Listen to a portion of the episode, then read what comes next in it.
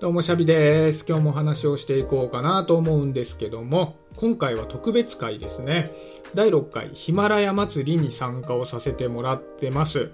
でね、僕この実行委員もやっているので、その件についてもね、細かくお話をしたいところなんですけど、それはね、別の回で語らせてもらったので、もしよかったらね、合わせてそっちも聞いてもらいたいなと思っております。えーそんな感じでね、早速お題に入らせてもらいたいんだけど、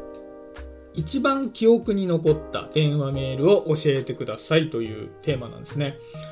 で、僕がね、記憶に残っているのって、まあ電話なんですけど、高校2年生の時もめちゃくちゃ前ですね。僕、生まれて初めてね、彼女ができたんです。で、その彼女と、え付き合う前に、まあ、した電話なんですね。で、当時僕スマホなんかね、まだない時代だったし、携帯電話もね、持ってなかったんですよね。周りにもまだ携帯電話が行き渡ってない時代で。で、家電で電話をしていたんですけど、やっぱね、家電ってちょっと恥ずかしいんですよ。電話してることはバレてるし、廊下通られたら聞こえちゃうし、なんか僕ね、母親と好きな子の話とかをするようなタイプではなかったので、まあね、こそこそかけてたんですよね。布団にくるまって声聞こえないようにしてね。で、まあまだ付き合ってないその子と話をしていたら、その子からね、こんなこと言われたんですね。私たちって何なの？この意味わかるよね？って言われたんですよね。当然僕はわかるわけですよ。もう、まあその時は半分恋人みたいな感じで、もう毎日ね、お互いに電話をし合っているような関係だったので、まあわかるんですよ。でも何にもまあ、そういう言葉を交わしてなかった状態で。で、まあ僕もね、こう、しらばっくれることもできないので、うん、わかるよっていうことを言ったら、その子から、じゃあ、告白してって言われたんですよ。おっとと思って、なるほど、告白かと思ったんだけど、僕も生まれて初めて告白するのでね、告白してって言われたところで、おいそれと告白できるようなね、心臓ではなかったわけですね。だからまあ先延ばしにしようと思って、いや、電話でそれは言えないから、直接会って言うよとかって言っちゃったんですよ。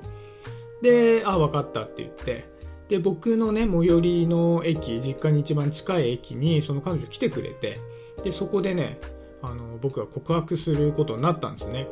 ちょうどね、ミスタードーナツの裏ですね。なんであんなところを選んだのかと思うんですけど、まあ、夜ね、そこで会って、告白をね、することになったんですけど、もうね、告白をするっていうことが分かっていて、向こうが受けるっていうことも分かっているのに、言えないんですよ。全然言えない。ドキドキしちゃって。なんか、ちょっと断られたらどうしようかなぐらいに思っちゃって、もう育児がないことこの上ない感じで、で、これ30分ぐらいね、何も言えなかったんですよね。で、向こうも多分早くしてくれと思ってたと思うんだけど、で、まあもうね、意を決して、もうすげえちっちゃい声で、付き合ってくださいみたいな感じで言ったんですよ。で、そしたら、その子何にも答えないで、じゃあ行こっかって言って、なんか行っちゃったんですよね。で、まあその彼女は、その駅は最寄りじゃないから電車で帰ってくんだけど、でも何も言わずにさ、行っちゃうから僕も、あれ？ダメなのかな？みたいに思ってたら、えっと、駅のね、改札を通るときに、一言、いいよって言って、改札の向こうに消えてったっていうエピソードがあったんですよ。で、やっぱりね、当時の母親に見つかるんじゃないかみたいな、聞かれてるんじゃないかっていうドキドキ感と、その当時のやっぱり初めて付き合う付き合わないっていうその関係性で、すごくね、ドキドキしたのを覚えてるんですよね。